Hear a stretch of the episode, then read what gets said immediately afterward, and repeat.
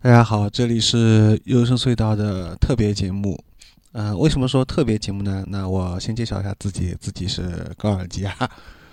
那么，之所以说特别节目啊，因为现在时间点还算不错，是晚上九点三十三分。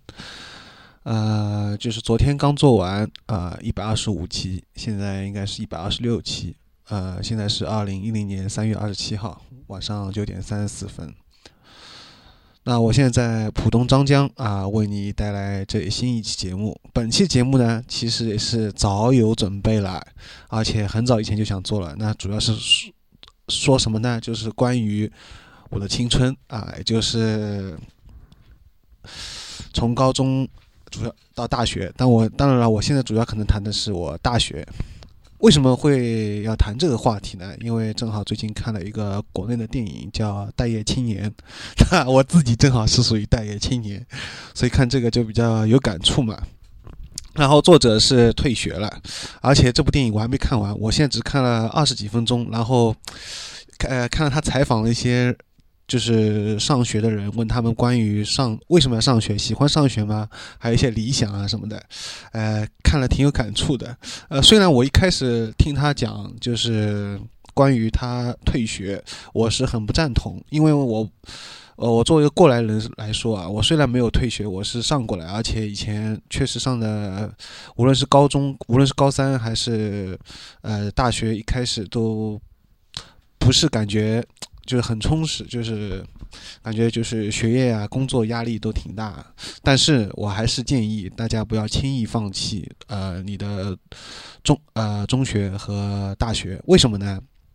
因为不管现在怎么样，呃，教育体制也好，或怎么样也好，但是就像里面有一个读中年啊，读那个少年班的那个人说的一样，他少了四年。那同样也是，如果你退学的话，呃，那你就比别同龄人少了这一段的生活的经历啊，这段是非常难能可贵的。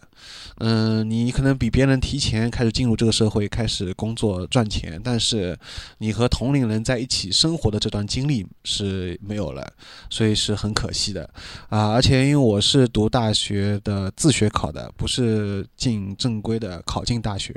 这就是说到万恶的高考制度了。这个韩寒已经专门抨击过了，分析过了，我这里就不重复了。现在不针对。不去谈这个高考制度，就本身谈这个大学，我是很遗憾，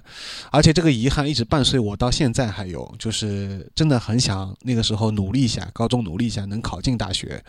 呃，能真正的体验正规的大学的这种生活，包括有社团啊，包括在大学里面和啊一些活动啊，这些都很向往。虽然我也知道，在国内的一些大学里面，很少有像呃这种比较。有趣的，并且真的像动漫里面讲的，就是像《现世言》这个动漫里面讲的，好，好像有很多很多的那种很有趣的社团，社团活动也很少。但是我还是很向往，真的很向往能这样有一段真正的大学生活的经历，而不是像自学考。那么我接下来就要谈到，那我的大学的，人家一般都是大学四年，那其实我很短暂，呃，我只有一年半。我们。自学考在校的生活其实只有一年半，就是住宿的这一年半生活。那我读的是上海锦江经济文化学院的那个一个法律专业。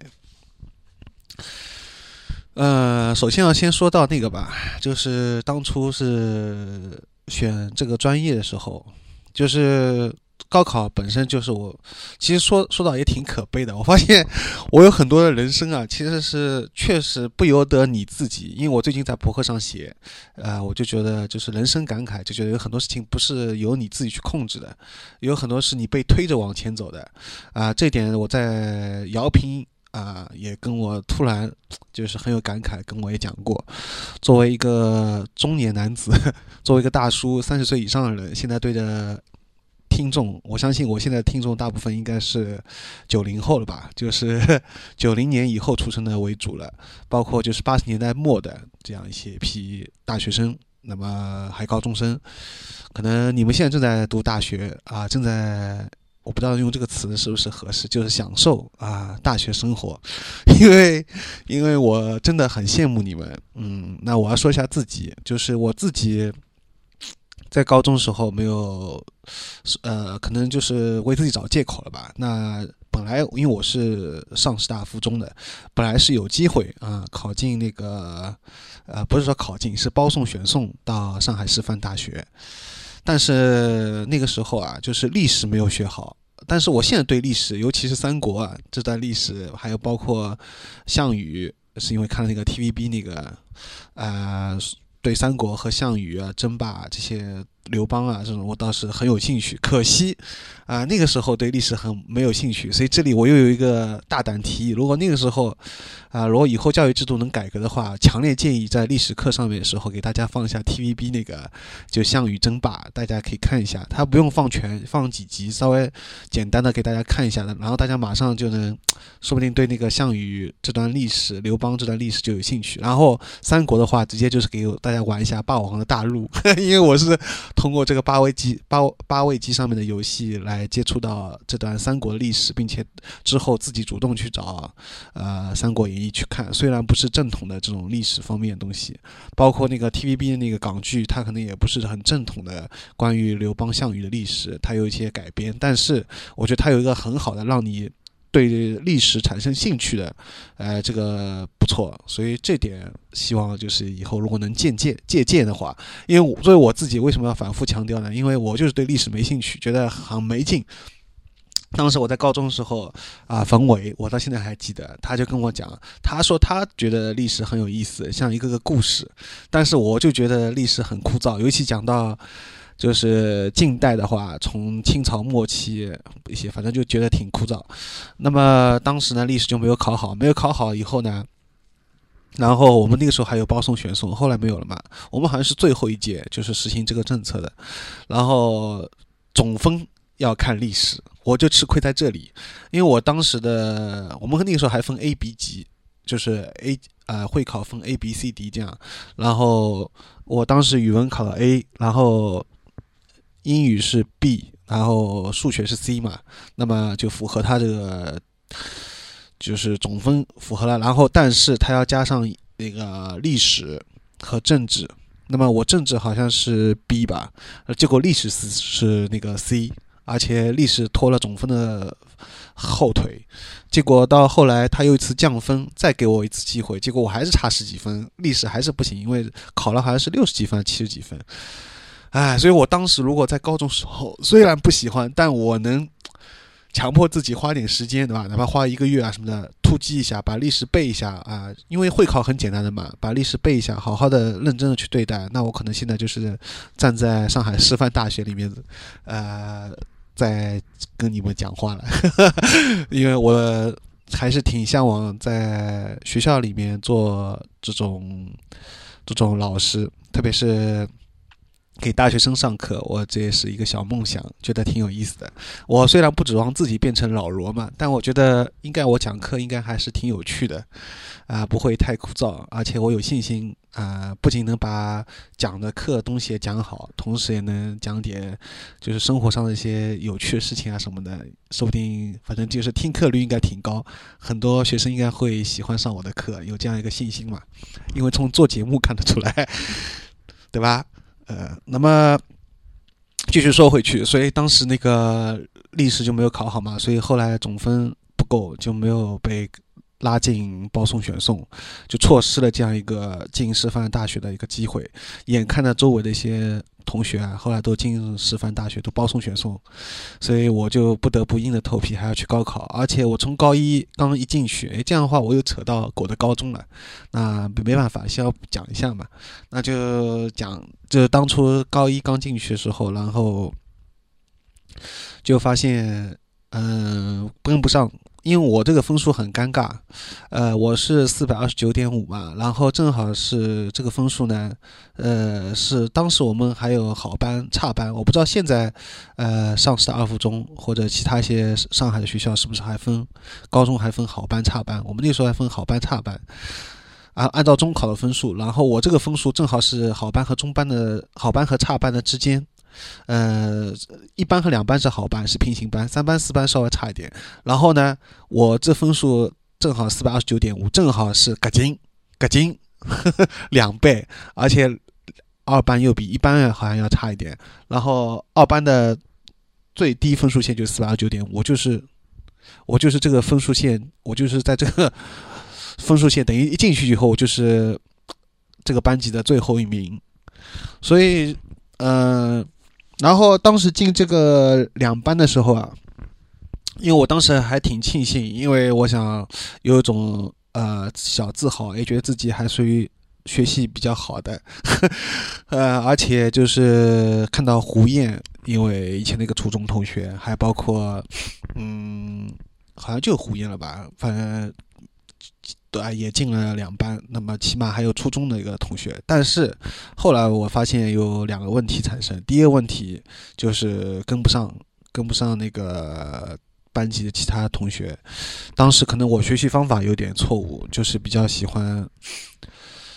呃，死记硬背，而且不太灵活，包括做数学证明题就看出来。所以学习方法又不对，各方面一下子就觉得。跟不上，然后数学特别是理科方面，呃比较差，所以语文还可以，但是就其他比较差嘛，偏科比较厉害，那就去跟跟不上，跟不上以后呢，然后之后我就高一高二就等于是没有怎么努力，然后到高三再想努力的时候就感觉呃心有余心有余而力不足了。还有问题是什么呢？还有问题就是，呃当时班级里没有特别聊得来的一些。啊，同学，呃，初中的时候有两个，有几个特别好的同学，但是在高中分班时候都分在各个班级里面了，啊，其中一个就是蒋海峰，那么他分到一班去了，他跟他在初中时候跟我关系特别好，另外一个张建波嘛到三班去了，然后王谦也在三班，所以说当时又感觉很孤独。那么你想好了，当时高一进去，成绩又不行，啊，很吃力。任凭自己怎么努力，就感觉好像追不上，然后也没人跟我讲到底怎么学习方法、怎么沟通啊，这些没有人沟通。那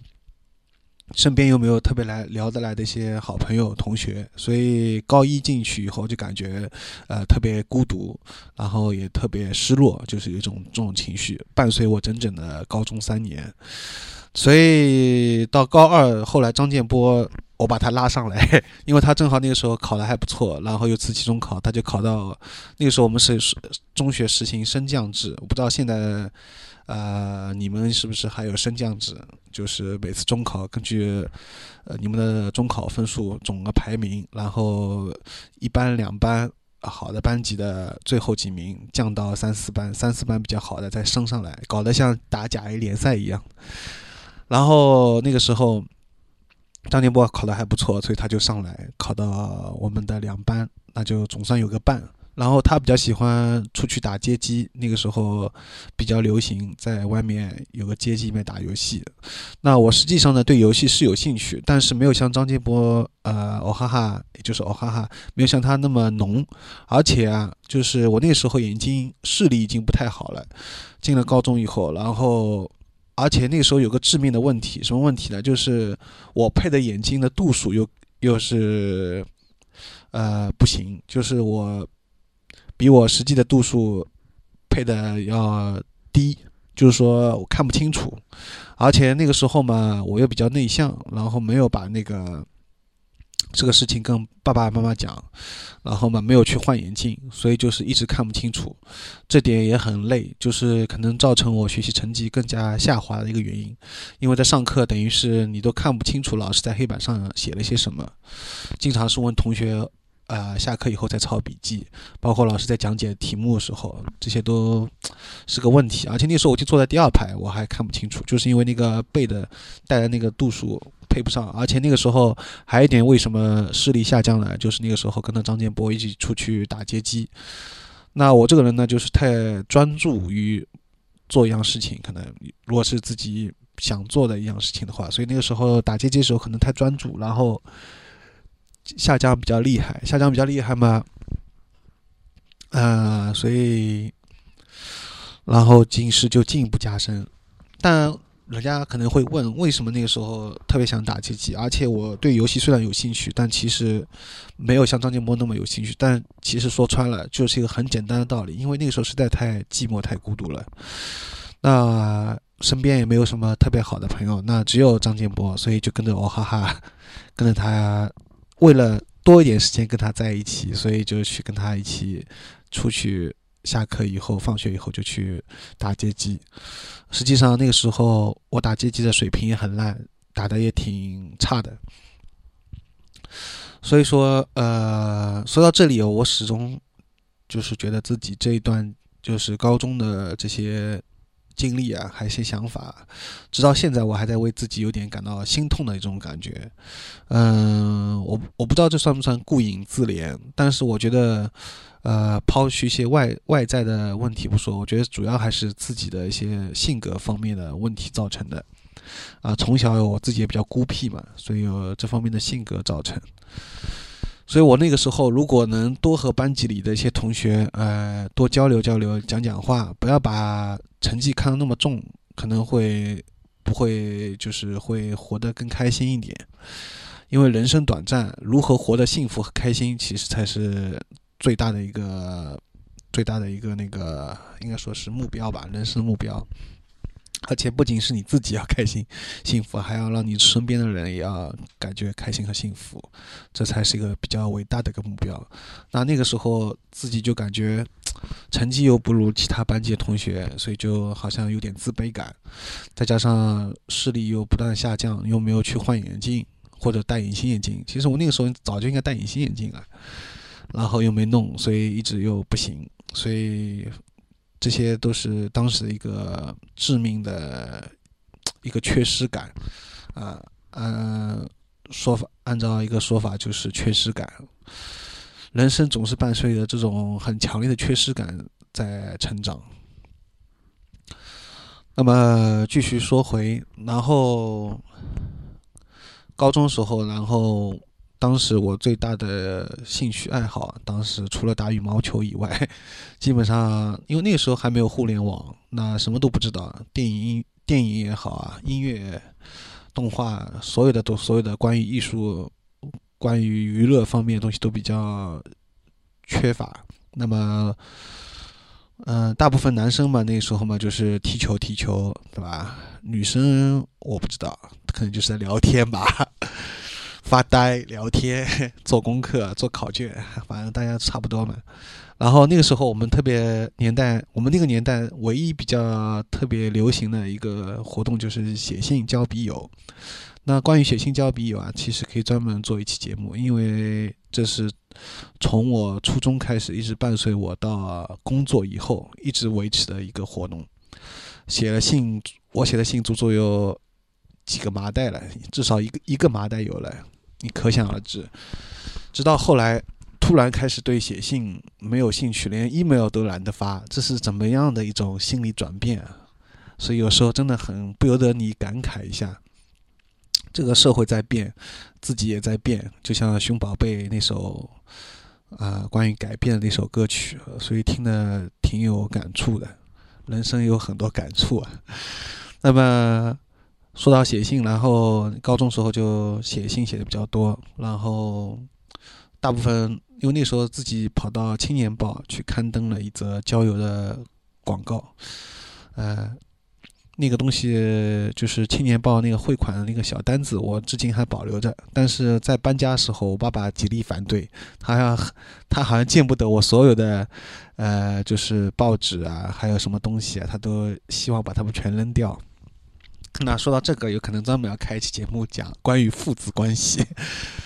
呃，反正那个时候爸爸是挺反对我高中时候写信的。我那时候还经常把门一关嘛，然后偷偷摸摸的写信。现在想来呢，确实那个时候有点反叛，而且呢，我爸爸的可能他的初衷是希望我多，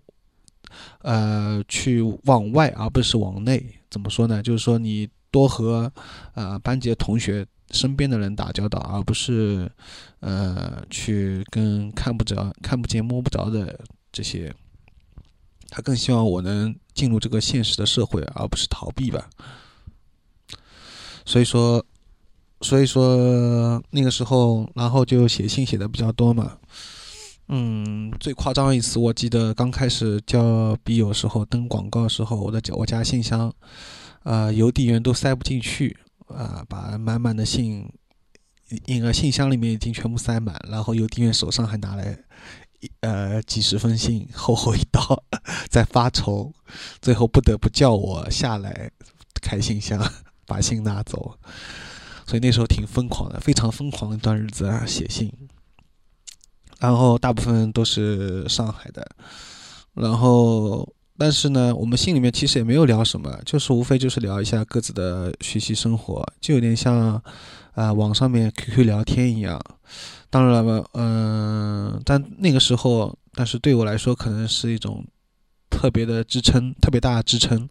因为我跟身边人几乎都没有交流，那几乎处于一种非常孤立的一种状态，那唯一的。唯一的一个向外的一个出口，那只有通过写信来跟同龄人交流。然后写的最长的保持关系的有一个七年，那后来也呃因为各自有生活现实生活的事情，比如说对方结婚啦什么的，工作了就联系的少了。关于写信呢，以后还可以专门谈，现在不谈了。然后正式开始进入大学谈吧。然后当时之所以考锦江经济文化学院，还有一个很重要原因，就是因为还是想跟好朋友在一起。那从此由此也可见啊，我这个人对好啊朋友的依赖是相当严重的。嗯，然后当时。就是王谦，我一个非常好初中朋友嘛。高中不是他一直是在三班，我在两班嘛。那好不容易大学他是准可以，他准备考那个，选了锦江经济文化学院，他要去读那个大专。他选的是会计，然后呢，那会计呢数学方面呢我又比较弱，所以我比较反感。嗯，所以就想选其他的，想选其他的嘛文科。文科方面，然后当时选的是上大一个中文系，但是我爸爸他觉得中文系，呃，以后出来毕业出来以后没有找不到什么工作，他一直是比较现实的嘛，那么所以当时就选了那个法律，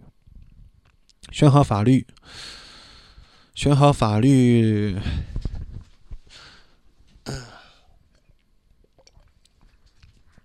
选好法律以后呢，是很不情愿的，因为我心里面还是很想选中文系，自己比较喜欢写作嘛，嗯，但是最后还是妥协了，选择了父亲帮忙选的法律。然后我记得第一天啊，印象特别深刻，因为之前从来没有住宿，呃，住宿，而且跑到市区，离开父母嘛。然后感觉特别寂寞，所以第一天，然后爸爸陪我到学校里面，到宿舍里面，呃，铺好被子啊，放好生活用品以后，然后我们就出去到附近超市。当时，呃，虹口区那个赤峰路那边只有一家啊，只有两有两家超市，一家是易买得，一家是家乐福嘛。然后我们当时去的是易买得。呃，当时还是叫什么曲阳生活购物中心啊什么的，就旁边还有一个卖家电的一个市场，然后就去这个里面易买得里面去逛了一下，买了一些生活用品和方便面什么的吃的东西，然后我爸爸就给我放好，然后就走了。然后当天晚上时候就感觉特别的。寂寞这种强这种感觉从来没有过，这是我当时二十多年来，呃，不应该说十八十八年来第一次感受如此的强烈。我不知道，啊，很多学生第一次进入大学宿舍的时候是什么样一种感觉。我之所以感到呃如此的这种寂寞或者寂寞感觉呢，还有一点是因为王谦并没有跟我在一个宿舍。另外呢，呃，宿舍里面的一些。室友啊，就是同样都是九八零三班级的那些室友，呃，都是跟我不是很聊得来。他们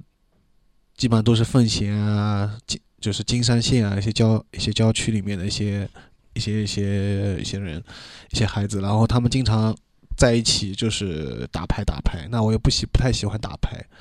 呃，包括赌钱啊什么的也没什么兴趣，所以当时就是。就感觉特别的失落和寂寞吧。而且最要命的时候，偏偏又在上上铺，我睡上铺呢，然后就有点，呃，有点恐高症，就老是担心翻下来，所以几乎那一个晚上我都没有睡着，一直在看，一直在看窗外的星星，看了一个晚上。然后到第二天，马上跟下铺的一个同学换了一下位置，换到下铺，总算感觉好一点了。包括现在知道睡坐火车，啊，睡上铺还有点这种心理障碍。不过现在要好多了。随着年龄的增长啊，我发现这个时间可以确实好像可以改，慢慢的改变，就让你会不太在意这一些事情。所以到了。随着年龄增长以后，慢慢就可能不是很在意。在那个时候，十八岁的时候，呃，青春年少的时候，还是挺在意的。然后进了大学以后，呃，感觉大学生活，嗯，首先并没有想象中那么丰富多彩吧。因为我们首先是一个民办的一个自学考学校，然后，嗯，住宿的那个地方啊。就是是唯一那个景，嗯，学校里面投资盖的一个房子，偏偏还是在人家一个中学里面，新户中学里面，对吧？在中学里面盖的一个房子，在然后没有任何的大学社团活动，也没有操场，操场都是要跟我们这个中学里面的一帮中学生跟他们抢，就感觉很晕，对吧？然后，教学楼嘛，也是一个什么商务楼，从商务楼里面借了一层，借了一当中的一些教室作为临时的，那个布置一下作为教室。然后上的课嘛又特别枯燥，除了整个法律三呃读完，最感兴趣的就是逻辑学和哲学，这两门是最感兴趣的。然后。其他的真正的法律本来的就是专业课都没有兴趣，特别是经济法和中国法知识，考了又特别差。经济法还考了三次，法知识也考了两遍，然后特别枯燥嘛。然后而且关键是除了上课以外，大部分时间都在宿舍里面，却无事可干。啊，这是相当苦闷的一件事情。那个时候，互联网仍然还没有开始。我那个时候是九九六年嘛，九六年、九七年，那互联网还没有开始。当时印象深特别深刻是电脑游戏，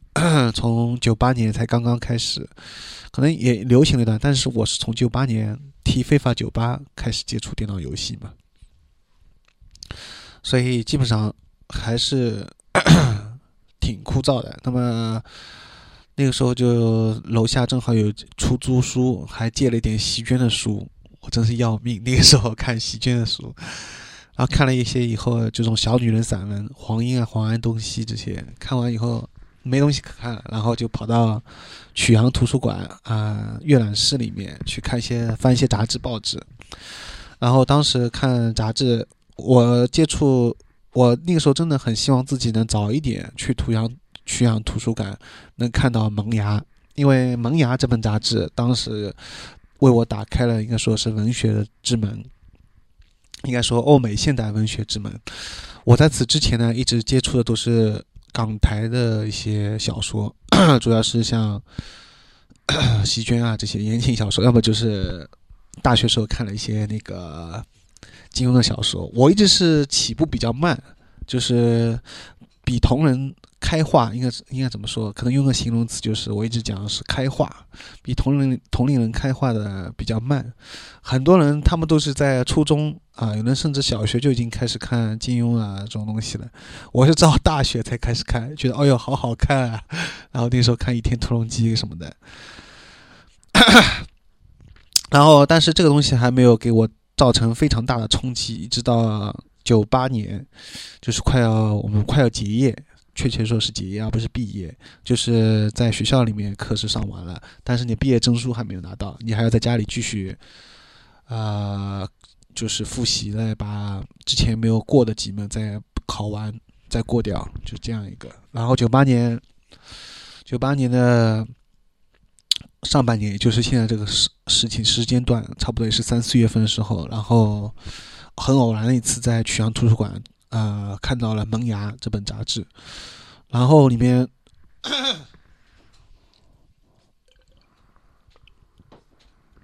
然后当时里面看了有一篇文章，是关于呃一个也是跟我差不多年龄的，就是十几岁一个人写的一篇关于同龄人的，反正关于爱情啊，关于青春啊一些迷茫的一些东西。但是它里面不断的也会引用到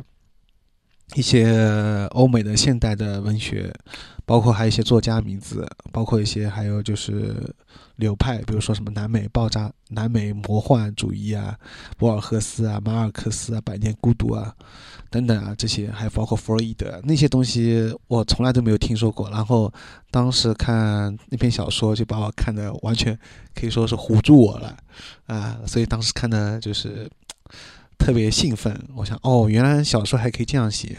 然后特别激动，所以由此开始，从《萌芽》杂志开始接触了。接触了国外、国外的欧美的现代文学，就是从九八年下半年以后回到家里面继续读书时候那段日子开始，到两千年正式拿到毕业证书这这段时间，就是工作之前这段时间，呃，两三年、三四年时间都在几乎经常去那个我们石化工人的文化宫里面的一个工人文化宫图书馆。啊，阅览室经常翻那个国国内的文学杂志看，呃，也借了一些书，但是书倒没怎么看，文学杂志看的最多。然后当时，呃，就所以我对当时的一批呃先锋和前卫的一些作家，国内的作家都特别了解，包括还有一些炒作的七零后，我都特别了解。像那个，呃，写《上海宝贝》的。对吧？他在之前，我未会，我在他之前，我就在小说界，呃，上海文学就已经看到他的一些短篇小说了，都觉得写的很不错。但是后来我没想到会变成这样，啊，然后当时还有包括一些周杰伦啊，很多很多，就是一帮都是跟我年纪差不多，七十年代以后出生的一帮，呃，男女作家都写的挺合我胃口。然后还要归功于当时我在新华书店买了一本那个。夜晚的语言，呃，这本关于国内的一个先锋作家一个短篇小说的一个选选集，一个合集，呃，从里面看到很多名字，毕飞宇啊什么的一大批，所以 文学的梦想啊，所以那个种子啊，就在我心里面悄悄的萌芽了，并且茁壮成长。然后，所以我那个时候在工作，就是大学。呃，拿到毕业证书之前，就在家里温习，继续考那几门的时候，继续在家里的时候，就不断的，呃，向国内杂志投稿，包括小说界啊、上海文学小说月报、中山啊等等等等，但是都没有回音，都石沉大海，最多就是，呃，发表一些就是交友啊，留个地址这种可以 刊登。然后，小嗯，包括萌芽也去应聘记者，呃，结果发现应聘那个应聘的人几乎都是女生，男生没有几个。嗯，可能到现在目前还是这个情况吧。大部分喜欢文学的人，嗯，好像都是女生为主。哎，这也挺奇怪的。可能女生比较安静吧，比较喜欢内心的一些东西，男生嘛就是在外面了。所以，然后当时那个应聘记者的时候，他要的他要的写的是关于时事方面的，那这方面是我比较弱的，所以就没有成功。然后再说回来，再说到大学，然后在当中就是特别迷惘。然后我们那时候，呃，但是有一些还是比较快乐的事情，比如说啊溜冰，呃，现在年轻人很少溜冰了。我们那时候滚轴溜冰还是挺流行的，然后班级里一大帮男生女生一起溜冰，啊，感觉特别开心。然后我技术还算一般吧，还可以吧。然后所以经常啊，班长有时候会要求，就是我带的那帮女生，带他们一起溜溜一下。但是女生好像那帮不会溜冰的女生总是很紧张。其实他们不用那么紧张，只要不担心摔跤就可以溜好，这就很简单的道理。但是他们就是放不开，就是按照伊的讲法，就是放不开。我觉着有交关事体侪是放不开。就是包括，就是第一个就是放得下，有很多事情你放不下，拿得起却放不下。第二个就是你放不开，所以说这两个问题啊，导致了就是人和人之间的一些隔阂。所以我觉得，在我们那个年代，九七年、九七年的时候啊，九六年的时候，包括九十年代中期和早期这段中学、大学，所以感觉特别明显。可能是我自己吧，因为。另外有一些学生是挺放得开的，就是那些通常，呃，学习成绩不是很好，但是性格里特别倔强的这些那些人。因为这句话其实不是我说的，是我今天看《外滩画报》，正好有个专栏里面提到 有这样一个群体。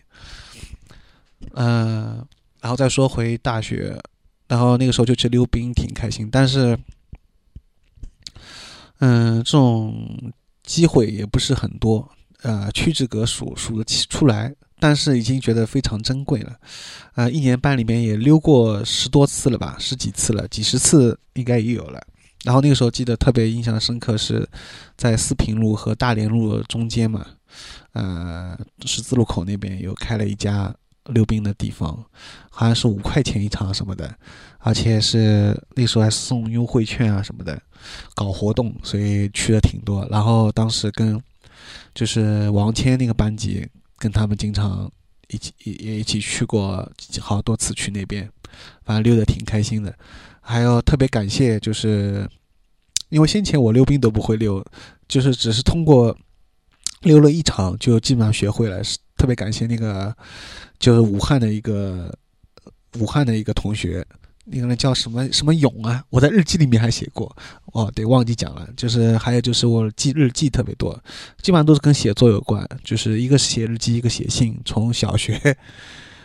呃，还有写小说，然后从小学一直维持到大学以后，包括到现在，还有一直写博客这种习惯。这写作这个习惯 一直伴随着到现在。然后写的日记和小说也有很多很多。特别是日记和信是最多的，然后，嗯，当时就是说到哪里来，我都忘了，嗯，讲的喉咙都干掉了。然后当时在，就是一帮人经常去溜冰，然后印象还特别深刻是，呃，有就快到我们快到结业的时候。快结业时候，然后我当时我张建波和王倩哈，我们三个人，还有还有吴霄云，好像汪斌什么的，我们坐在就那个就是四平路和那个大连路那个溜冰场的下面。刚坐在下面休息，然后那个溜冰场好像关掉了，就是经营不太经营不善嘛，好像要关掉了，但是还在维持着。然后旁边新开了一家超市，那个时候超市还是个新名词嘛，那时候超市还在上海不是很普遍，这种比较大型的超市，特别是，然后我们还进超市逛了一圈，然后什么都没有买，因为毕竟是穷学生嘛。然后坐在超市门口休息，然后当时此情此景到现在还记忆的突然特别深刻，就闪现在脑海里面了。因为当时我们九七年快要结业了，然后要分开了，然后有点伤感。那同时呢，呃，就是这种很伤感的这种情绪。然后我记得还有印象特别深刻，就是 打篮球，还有踢足球。踢足球是下踢。然后那时候有个人叫陈超，他是江苏昆山的这家伙。然后有一有有一天，呃，我和他在那个新湖中学那个水水泥地篮球场上面，两个人拿了一个皮球，然后他守门，我就狂狂踢。然后后来我们换成就是他上来就一对一，然后我把他过掉，然后再射门，然后他再过掉我再射门，然后特别有意思。然后我们踢到精疲力尽，最后两个人就躺在那个水泥地上面，一直踢到晚上吃晚饭五六点钟才回宿舍，感觉特别爽。那天下午特别开心，我所以，我到现在也记得，特别想念陈操。然后还有就是吴霄云了。那吴霄云是整个大学里面对我印象最深刻的一个人。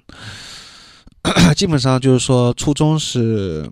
呃蒋海峰，然后到高中时候是王谦和张建波。然后到大学时候就是吴霄云、王斌，还有呃王谦、张建波，基本上是这样一个。然后当时呃每次在那个学校里面感到有点迷茫，就是无事可干，然后又特别空虚，有点寂寞。这时候就是很失落的时候，然后我会我就会去呃去找吴霄云。然后那个时候吴霄云住在黄河路上面。哎，是黄河路吗？啊，不叫黄河路，是叫什么路啊？就是那个美食一条街，靠近那个靠近那个苏州河边上的那条，一下子忘了。然后就去到他家里面，他家还是石库门嘛，那个时候他住在，然后就去找他，跟他聊天。然后有一次我记得就是一件事情还印象很深刻，就是那个时候。大学的时候有一次上课，我难得被老师批评，然后被罚站站起来，然后吴霄云也被罚站。结果吴霄云为了个什么事情跟老师顶撞起来，顶撞起来以后，他就叫我出去，就是他示意我跟他一起走，就不要上课了。然后我就没有上课，就跟他一起翘课了，等于那天，然后。我本来以为他带我去什么好玩的地方，结果他结果带着我去见他的女朋友去了，好晕啊！然后路上就，啊，给我买了一根冰棍，我晕死了。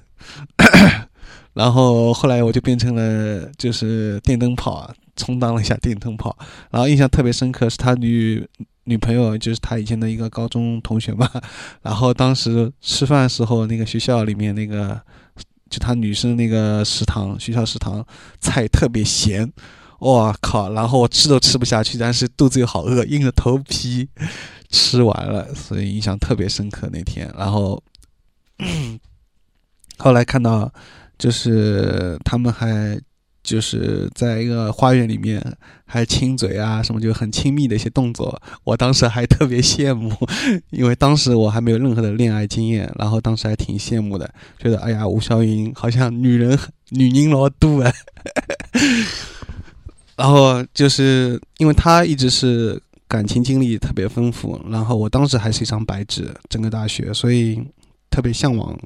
变成他那样。然后他当时跟我讲，他说。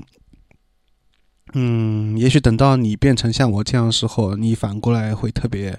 呃，向往以前的一张白纸的自己。意思就是说呢，他反倒很羡慕我，我倒羡慕他。他觉得好像回不去了，有一些曾经的一些纯真啊、纯粹的东西好像没了。然后我哈，我好像还一直就是保持那种状态，就一张白纸的状态，有一些比较难能可贵的东西。所以当时就是这样一个情况，然后，因为那个时候，然后对哲学有点兴趣，但是对哲学还不了解。那那个时候他还跟我讲霍金，霍金其实是拜班级里另外两位同学所赐，就是张雪飞和金少峰啊。我一直很感谢，也特别想念这两位同学，呃，他们当时跟我讲了一些。就是中国的文学，还包括弗洛伊德东西，还包括一些哲学东西，还包括一些科幻东西、游戏的东西，都是让我大受裨益，而且让我就是获益良浅。所以跟他们聊聊聊天，就是感觉特别，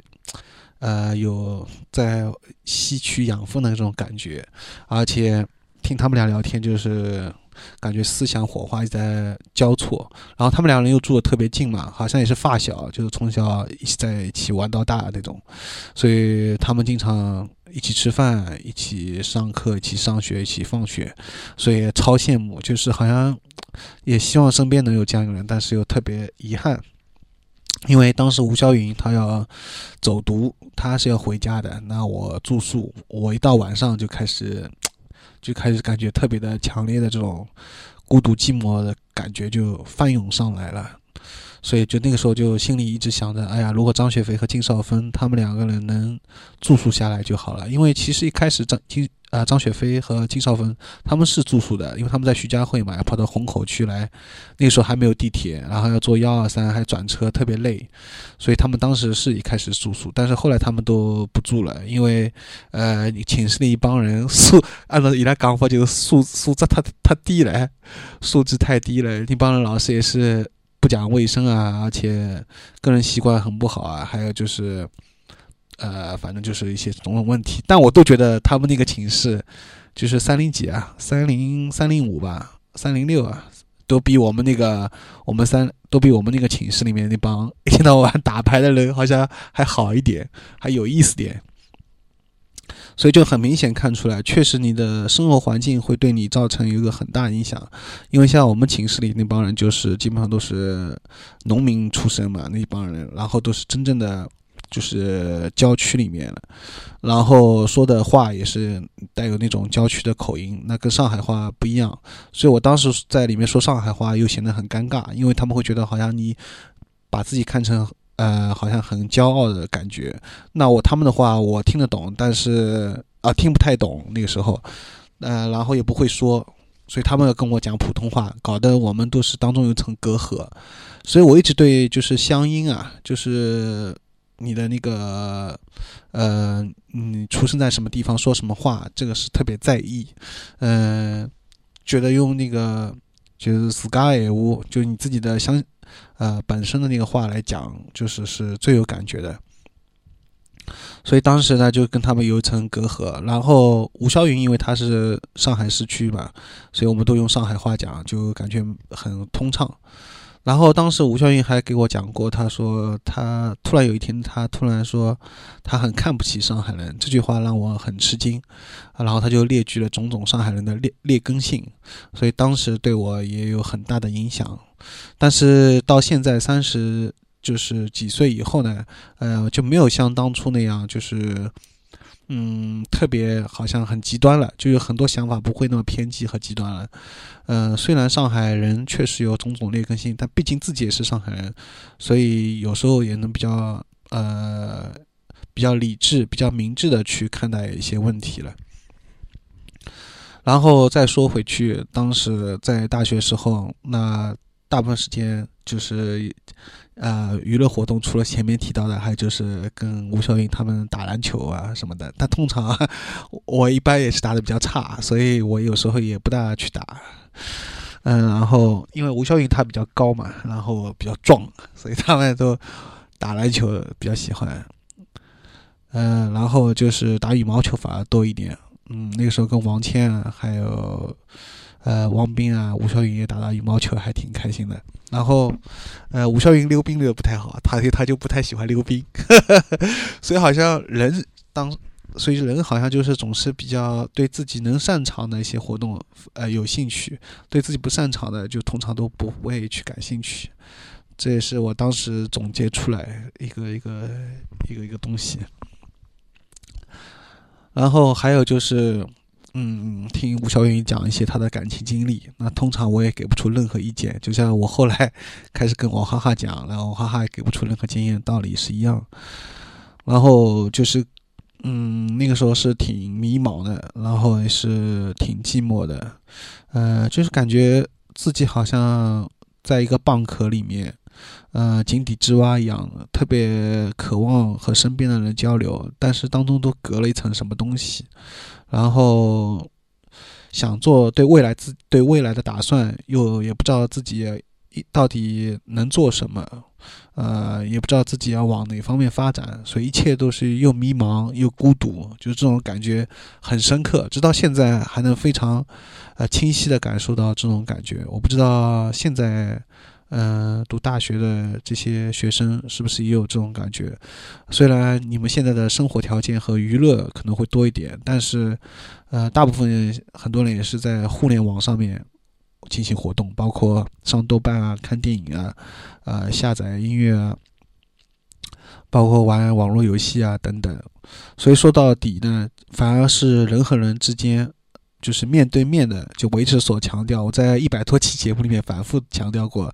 能面对面的这种呃交流和一起玩耍这种东西，很可贵的东西是越来越少。所以有时候一直在感慨，也许把一切归归罪于互联网是不明智的，因为呃，说是互联网好像造成了我们现在更依赖于。上网跟依赖于电脑，所有的娱乐活动都在家里面，不喜欢出门跟朋友在一起玩。当然，包括金融危机各方面也是有影响的吧。但是，就是确实人和人之间心呃心灵的交流，还有面对面这种东西，是在这个社会是越越发的稀有，越发的少了。啊，说到这里不禁要叹气了。那么，在大学，呃，就是比较庆幸的，就是我前面提到，呃，幸好就是那个时候接触到了《萌芽》杂志，然后打开文学之门，使我找到了方向啊，那就是写作。虽然，嗯。在小说方面没有成就，但是通过写音乐评论，总算找到自己的一席之地吧。但是写音乐评论真的也是歪打正着，因为当时 ALA 给我九九年的时候介绍了《印象世界》杂《印象世界》杂志等等，通过《印象世界》上面一看啊，自己好像也能写这种东西嘛，所以自己就开始尝试写，然后再加上飞音乐给我这个机会，后来开始刊登这样。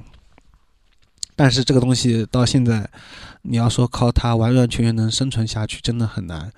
因为，嗯，从整个世界来看，呃，现在都是一个消费物质的时代，而不是消费精神的时代，所以光写音乐评论，呃，是没办法完完全全活下去的，对吧？那么做音乐好像也是很难的。所以这条道路只能通过做网络音乐电台，来慢慢的抒发一下。除了网络音乐电台以外啊，除了写作以外，其他只能就是搞淘宝店了。所以你会很惊讶发现，这期节目好像到现在才没有广告，而且到现在才开始刚刚提到淘宝店的那个东西。其实，其实真的就是你回头想一想。这个大学生活，如果能有一些社团活动，那是非常好的，而且有一些志同道合的、跟你聊比较聊得来的，在思想上有火花的一些朋友，比如说像我前面提到张雪飞和金少峰，啊，跟你能聊一聊，并且能一起做一些实验活动啊什么的，那应该你真的可以说无悔青春了，青春无悔了。然后。嗯，现在时间也差不多了吧？讲了快要一个小时了。其实关于大学生活，真的还有很多要讲。嗯，先暂时先告一个段落吧。讲的了喉咙沙哑了。啊，还有好多好多要想讲，也是先放一个段落，等到以后再慢慢回头再想。最后想对现在收听我节目的这些正在大学里面的这些读书的年轻朋友们，想说的就是，希望你们好好把握住现在的生活。啊，如果有兴趣的话，还是可以多参加一些学校的社团活动。实实在不行的，可以谈一场校园恋爱 也比较好，因为这点方面是我一个缺失感，所以希望。不管怎么样，好好把握住你最宝贵的这段人生时光。虽然你现在是很不屑，觉得，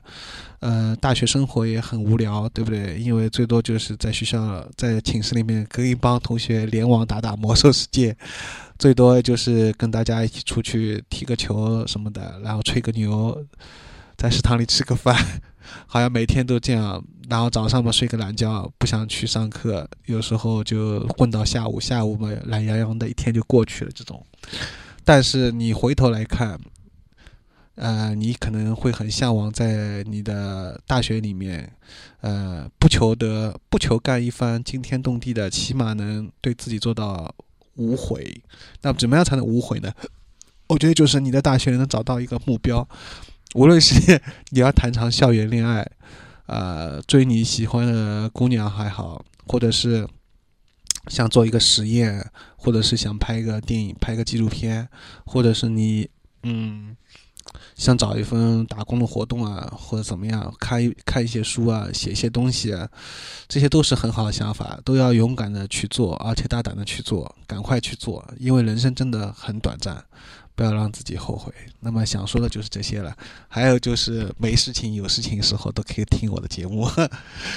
好了，那么本期节目到此结束了。嗯，本期节目而且没有背景音乐，也没有放任何音乐，就像先前说谈谈上海什么的那些专题节目一样，我只是很粗略的谈了一下我的大学生活，啊，稍微点到了一下高中生活，但是还有好多好多还没有详细谈。呃，如果把我的日记翻出来，把我的一些随笔翻出来，对着那些东西再谈的话，可能会更有意思一些。好啊，那就先这样了，嗯，拜拜。